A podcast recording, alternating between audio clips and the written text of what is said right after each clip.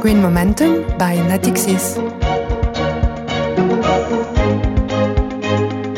Hi everyone, welcome to Green Momentum. Green Momentum, proposed by Natixis, is the first podcast series dedicated to green finance, its stakes, its evolution, and its essential role in the fight for better preservation of our environment.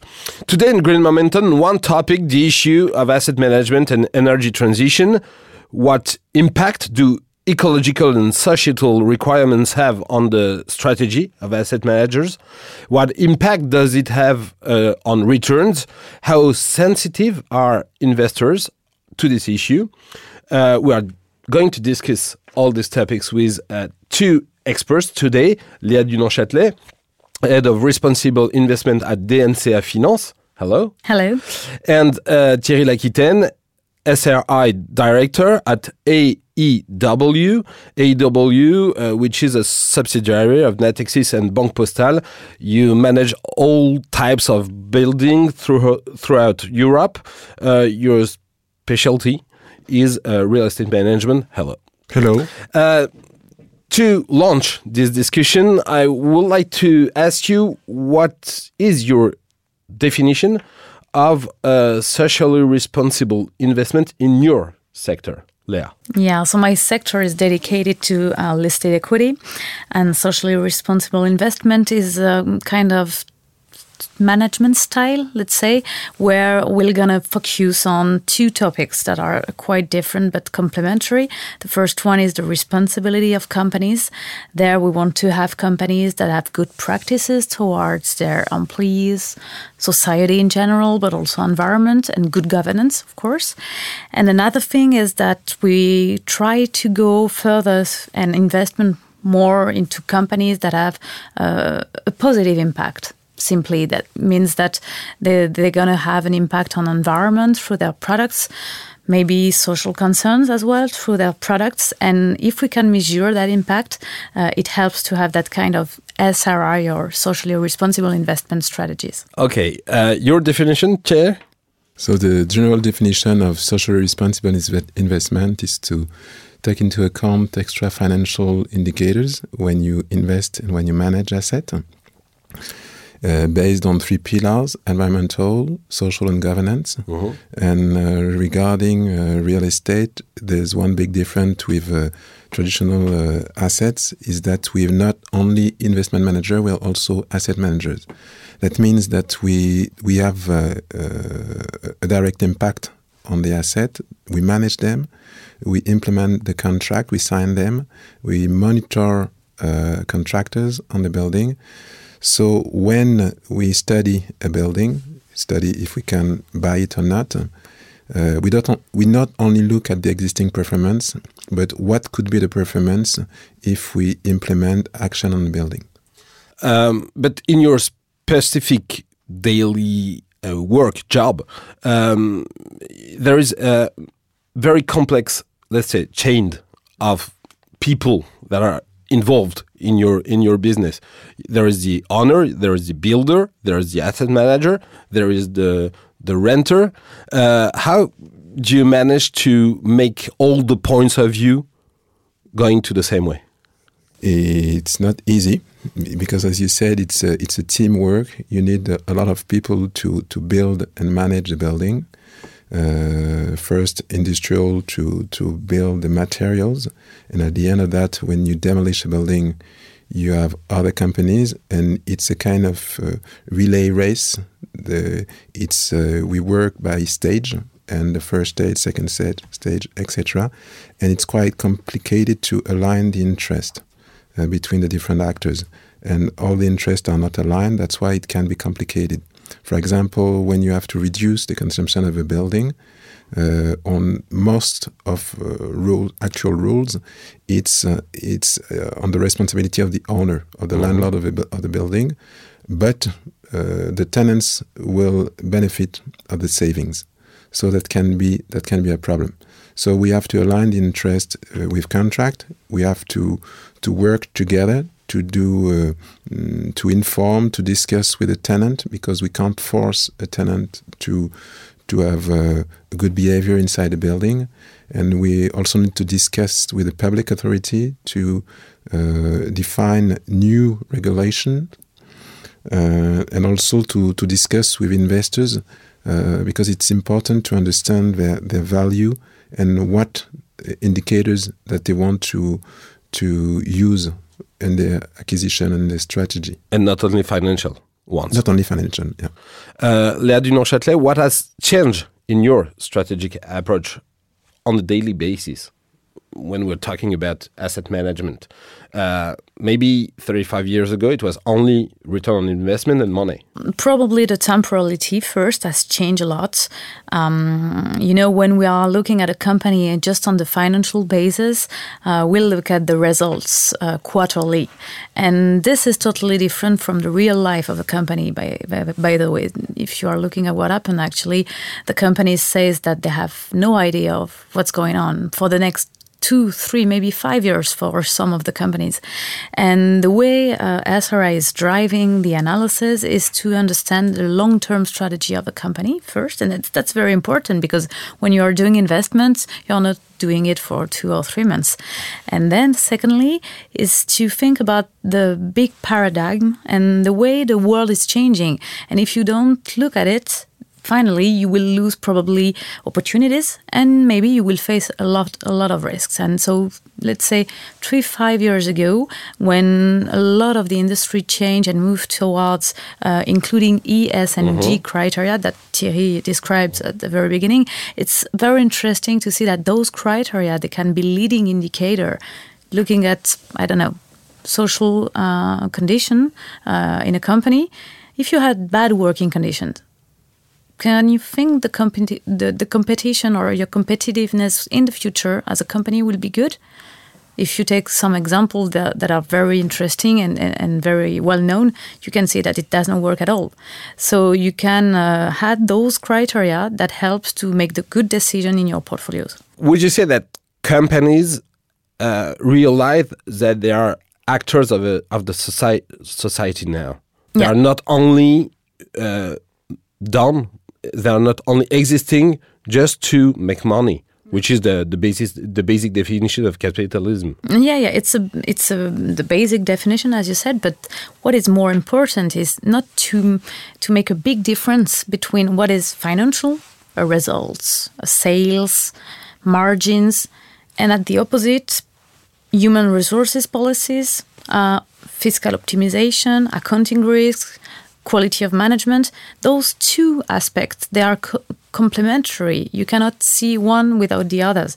And now this is exactly where we are. So you combine both and if everything's good at both stages then you'll have results. Is it the same in the real estate, Thierry? Uh, You have to mix everything, every criteria and uh, margin benefit is not the only and the first one. It's the same because we incorporate in our due diligence the capex, the capex to improve the building. So you have an integration of ESG criteria into financial criteria, and uh, the investors will see the ESG factors in the uh, the expenses that he will have on the building. And I would say to answer your previous question regarding if uh, the investors change, investors change because the world is changing, the environment is different, the politics are now different. We are after the Paris Agreement, and The have- public opinion is changing. the, the society is changing. Young people are changing. You had walks like like last year. There's also a big risk regarding uh, reputation of company, reputation of investors, and following the financial crisis, there's really all the spot on the investors, and they have to to demonstrate that they are now more uh, moral that uh, they were during the financial crisis, crisis and as they are considered as uh, one of the reason of this crisis. Uh, so the risk of reputation and also a financial risk, the risk of stranded assets that uh, has been identified at international level. So now all the uh, finance ministry, all the uh, the authority of market regulation are working on that, and the investors have information of this risk uh, due to climate change. Uh, when I listen to you, I just have the impression that companies are just looking what they're around them. Uh, they are just listening to young workers, to the society, to the public opinion, to the politicians, and they do it like this. Uh, there were regulations, many regulations, many standards, many sanctions.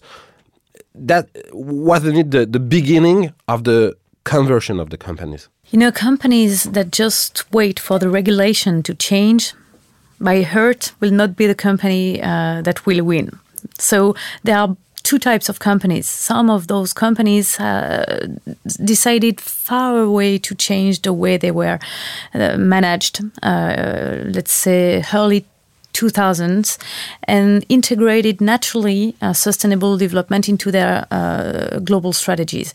And those companies know they are the winner because if you look at very simple uh, sectors everyone knows, such as automotive, let's say. Mhm. Everyone has seen what happened because of the Dieselgate, that scandal, but also just because the regulation said once, no, we're going to have very specific targets of CO2 emission uh, by vehicles. You cannot switch like this when you are a car maker. From a day to another. no, Absolutely not. Uh-huh. So those who had that uh, because of their uh, maybe a feeling, because of their convictions, or because they were anticipating regulation, those who have made that change ten year past, know they win. Those who discover the regulation all were blindness, thinking that no way they will not put that. Look at in Germany, the center of car makers, the, the, the, country of car makers. No, they are stopping every cars inside the city. Could you imagine that ten years back? Mm-hmm. No, absolutely not. not. So that's it. Laquitaine, in real estate, would you say that there is no possibility for wait and see, I would say, and that you have you need to have a vision to win and to be a good investor, a good owner, a good tenant? Uh, I would say that there's still a possibility uh, to wait and see uh, because you have investors that have no idea of what's happening in terms of regulation and what will be the consequences of that. But you have it's because you have different kind of investors.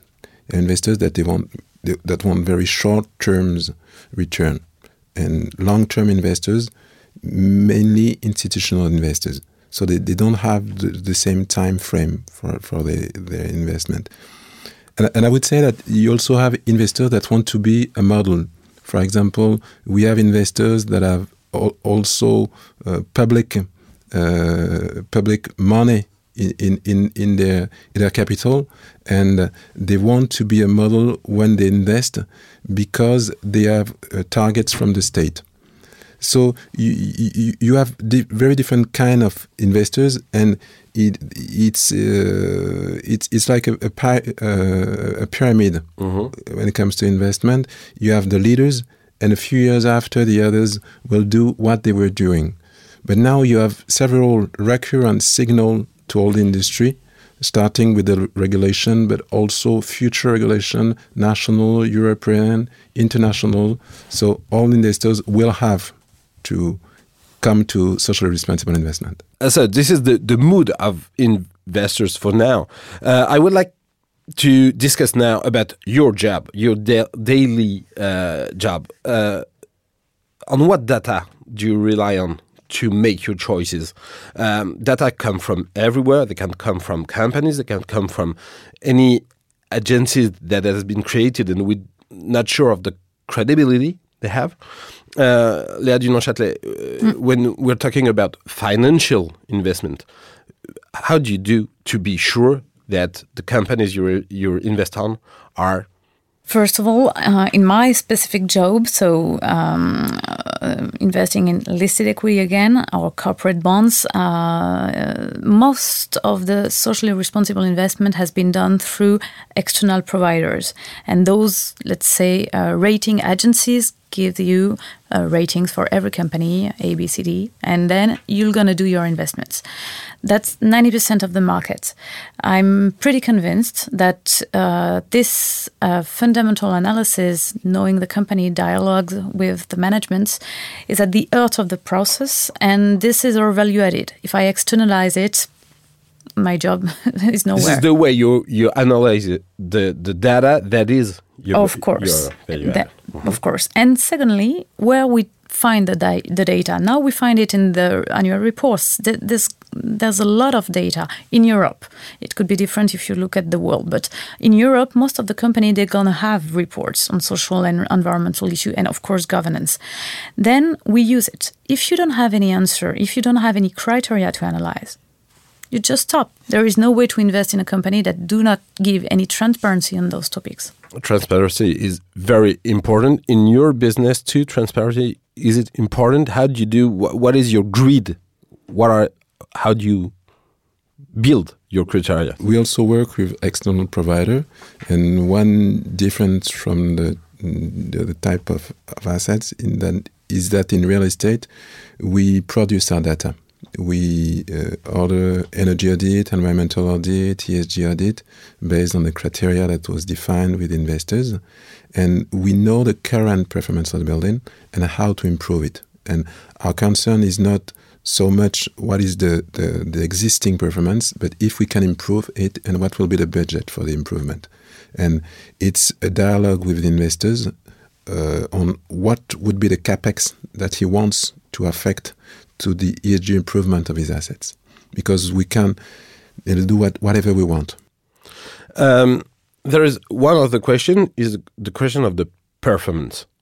Uh, for a long time people believe that because you took into account sri criteria your performance would be affected. Is it true? Is it still true? Or is it completely wrong I should maybe come back to the history because at the very beginning, SRI was based on uh, sectorial exclusions. So it means that you're going to reduce your, universe. Uh, alcohol, tobacco, weapons, whatever you want. And then at the end, reducing the universe uh, is more risk, less performance. That's why most of the people were thinking it's not performant at all. Then you had early 20s, uh, 2000, sorry, all the companies that were uh, in line with the, the green uh, economy. But uh, you well remember probably what happened with those renewable technologies uh, 20 years ago. Now this is totally different because uh, first you've got a massive flu on the market that supports uh, companies that are in line with sustainable development themes in general.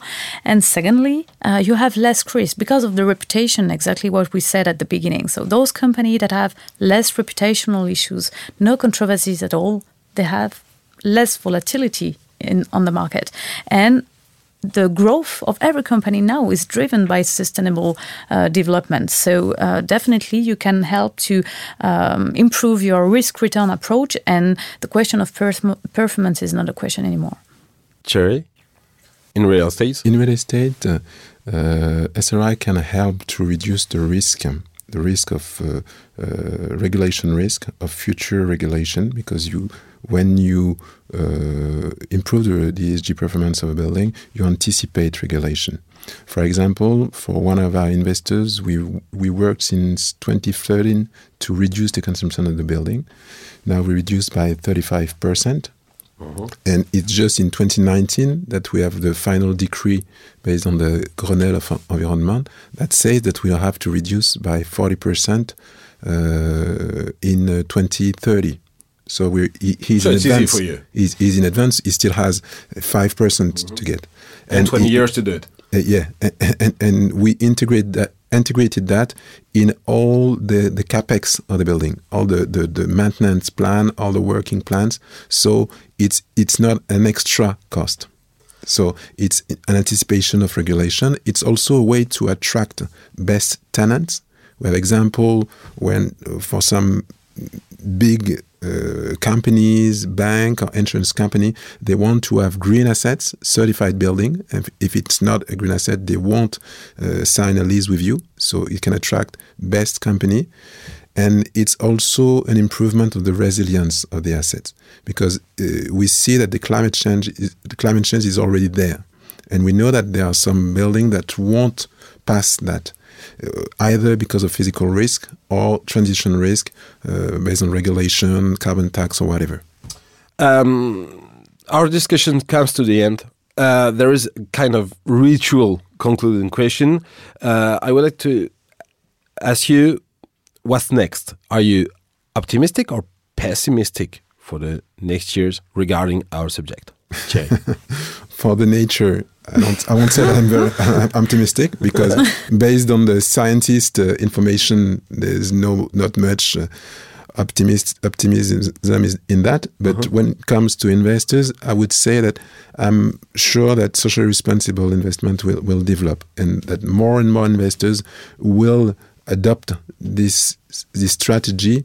And of course the difficulty will be the when, when you you put the the the the, the cursor. the, the cursor. I agree with what Thierry just said. So uh, maybe a little bit uh, more uh, negative point is um, everyone's going to make the same, and uh, so it, it it will be more challenging to to to make the difference and to to show that what you are doing, you are doing it truly. Uh, so that's probably the challenge on our side uh, as asset managers, and uh, and yes, uh, consciousness is, is there, so that's good for us uh, anyway. Okay, so a little bit optimistic. Little bit, yes. Okay, we're gonna end with that. Uh, this is the end of Green Momentum for today. Thank you for listening us.